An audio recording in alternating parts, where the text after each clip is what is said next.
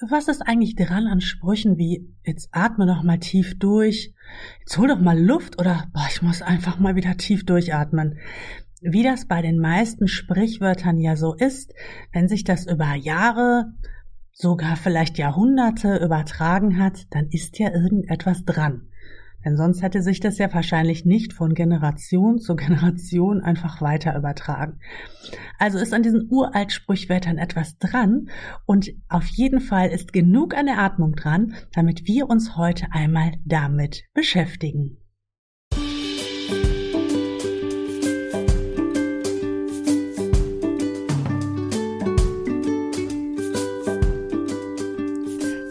Willkommen zum Yoga Insel Podcast, deinem Kurzurlaub vom Alltag. Mein Name ist Britta Teutsch und hier dreht sich alles rund ums Thema Stressabbau, Selbstliebe und Yoga. Lass uns loslegen. Los geht's!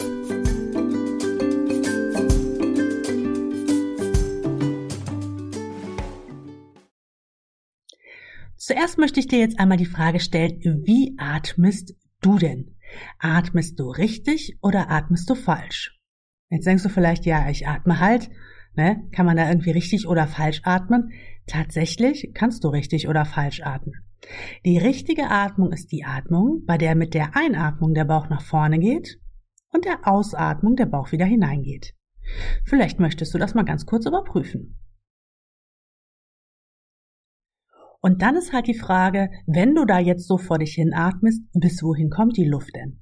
Bist du jetzt gerade in dem Moment, wo du den Podcast hier hörst, entspannt? Kommt die Luft wirklich bis in den Bauch? Naja, wenn sie bis dahin nicht kommt, dann kann das viele Gründe haben, aber darüber sprechen wir zu späterer Stelle nochmal. Was passiert denn jetzt eigentlich, wenn ich richtig atme, wenn ich jetzt wirklich tief in den Bauch atme? Dann passiert in erster Linie Folgendes, dass der Parasympathikus aktiviert wird, unser Entspannungsnerv. Der Parasympathikus und der Sympathikus, also der Anspannungs- und der Entspannungsnerv, die sind ein gutes Team. Die arbeiten schon ewig miteinander zusammen, die machen es auch richtig super.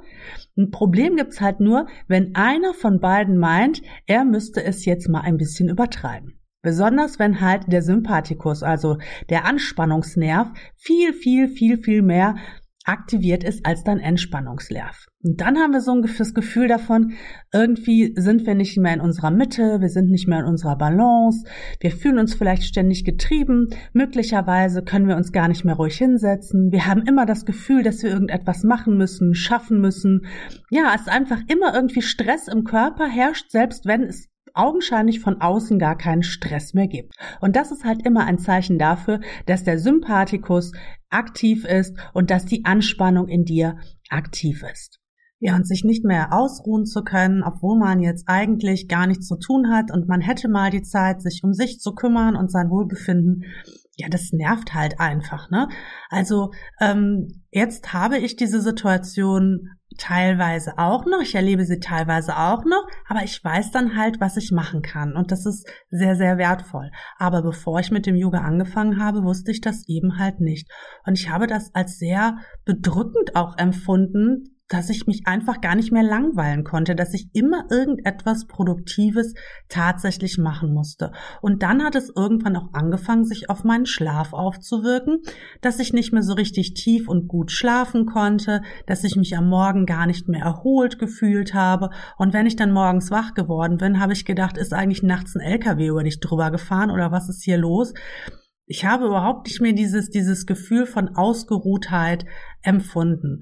Und dann fängt es halt auch an, den Tagesablauf und die Lebensqualität zu beeinflussen und spätestens dann ist es wichtig, sich mit der Atmung einfach mal zu beschäftigen, denn das ist so eine, so eine winzig kleine Möglichkeit, so eine große Wirkung zu erzielen, das ist unfassbar. Aber weil die Atmung halt so selbstverständlich geworden ist, wie so ein Ehepartner, mit dem wir schon 40 Jahre verheiratet sind und der immer da ist, schenken ihr, wir ihr vielleicht manchmal nicht die Beachtung, die wir ihr eigentlich schenken sollten. Und deswegen gibt es heute diese Folge. Deswegen wollen wir ihr heute mal ein bisschen mehr Aufmerksamkeit schenken.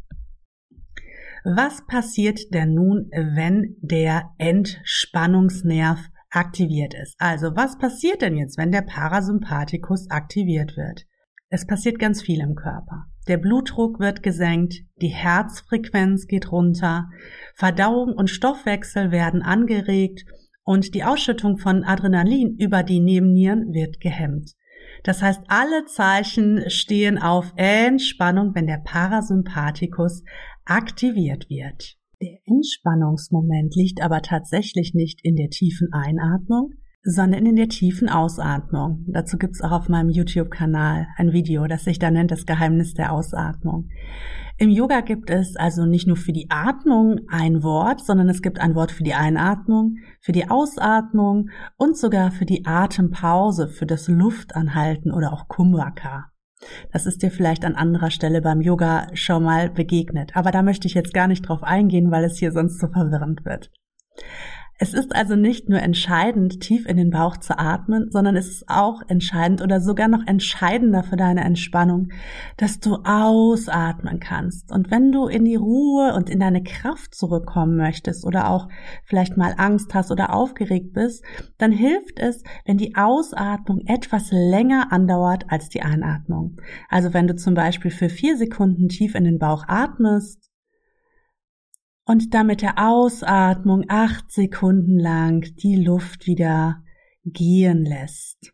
Und hier liegt dein Entspannungsmoment in der Ausatmung. Es gibt Menschen, die finden es besonders entspannend beim Yoga tief in den Bauch einzuatmen. Also bei mir ist es halt überhaupt nicht so. Ich fand das am Anfang immer total schwierig, wenn einer gesagt hat, ja, jetzt atmet mal tief in den Bauch, weil ich mich total blockiert und verspannt und alles Mögliche gefühlt habe, konnte mich überhaupt nicht gehen lassen. Aber bei der Ausatmung, da war ich dann wieder voll dabei. Dann konnte ich sagen, okay, ja, das ist schön. Ausatmen, da kann ich bei entspannen. Es gibt tatsächlich auch zwei verschiedene Typen. Also den einen Typen, der die Einatmung lieber mag, den anderen Typen, der die Ausatmung lieber mag. Und wie der Kölner so sagt, jeder Jack ist anders. Ähm, so ist das halt einfach, ne? Also es gibt nicht richtig und nicht falsch, aber es gibt die richtige und die falsche Atmung. Nur was von beiden dir jetzt besser gefällt, ob ein- oder ausatmen, da kommt es am Ende des Tages gar nicht drauf an. Im Yoga gibt es noch diverse andere Atemübungen, die sich dann wiederum auch mit dem linken und rechten Nasenloch beschäftigen, mit unseren verschiedenen Energien. Ähm, ja, da gibt es ganz, ganz viele Möglichkeiten, die auch in einem Yogakurs natürlich gelehrt werden. Und die bringen halt nochmal, nochmal, nochmal mehr Effekt, die bringen dich nochmal mehr in dein Gleichgewicht. Aber ein guter Ansatz ist da wirklich schon mal die tiefe Bauchatmung und einfach mal damit anzufangen anzufangen. Und wenn du jetzt sagst, ja, ist ja schön und gut, dass du mir das hier alles so erzählst, aber wie geht das denn jetzt genau? Dann schau hier unten einfach mal in die Show Notes und hol dir für 0 Euro meine Atempause ab. Als Video und als Audiodatei kannst du dir einfach auf die Ohren packen und dann einfach für dich dir mal eine fünfminütige Atempause nehmen. Da erkläre ich dir genau, wie es funktioniert und du wirst sehen, schon nach den fünf Minuten kannst du dich besser fühlen und es geht dir einfach, ja, fühlt sich einfach frischer und ein bisschen aufgeweckter. Was passiert dann aber jetzt eigentlich, wenn wir jetzt falsch atmen? Ne? Habe ich jetzt immer gesagt, bitte atme richtig. Was ist denn, wenn ich jetzt falsch atme? Es passieren viele Dinge im Körper. Zum einen ist die Verdauung halt gestört, aber auch die Organe, die können gar nicht so optimal arbeiten, weil sie nicht den Platz, nicht den Raum im Körper haben, den sie eigentlich bräuchten. Und die körpereigene Entgiftung wird zum Beispiel gehemmt und wir haben halt dieses Gefühl, wirklich immer gestresst zu sein. Also eine falsche Atmung wirkt sich stark auf dein Stresslevel aus, erhöht dein Stresslevel, weil einfach ein entspannter Mensch tief in den Bauch atmet. Andersherum kann ein Mensch, der nicht tief in den Bauch atmet, so denkt es dann unser, unser Gehirn, der kann ja auch nicht vollkommen entspannt sein. Und so ist das so eine Art Teufelskreis.